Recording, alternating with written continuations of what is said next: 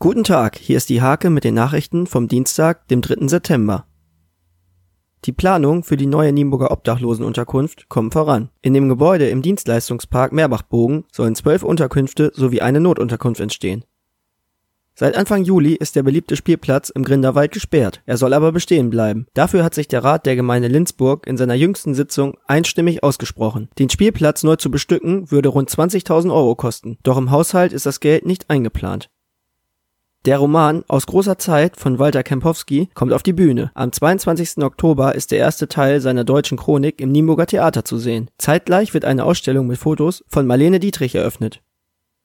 Die Handballer stehen vor dem Saisonstart. Die Hake präsentiert ab heute täglich alle höherklassigen Teams aus dem Kreisgebiet. Für Fans gibt es alle Seiten anschließend zu einem E-Paper gebündelt, das ab Samstag über www.diehake.de für nur 1,99 Euro heruntergeladen werden kann. Für Abonnenten ist dieser Service kostenlos.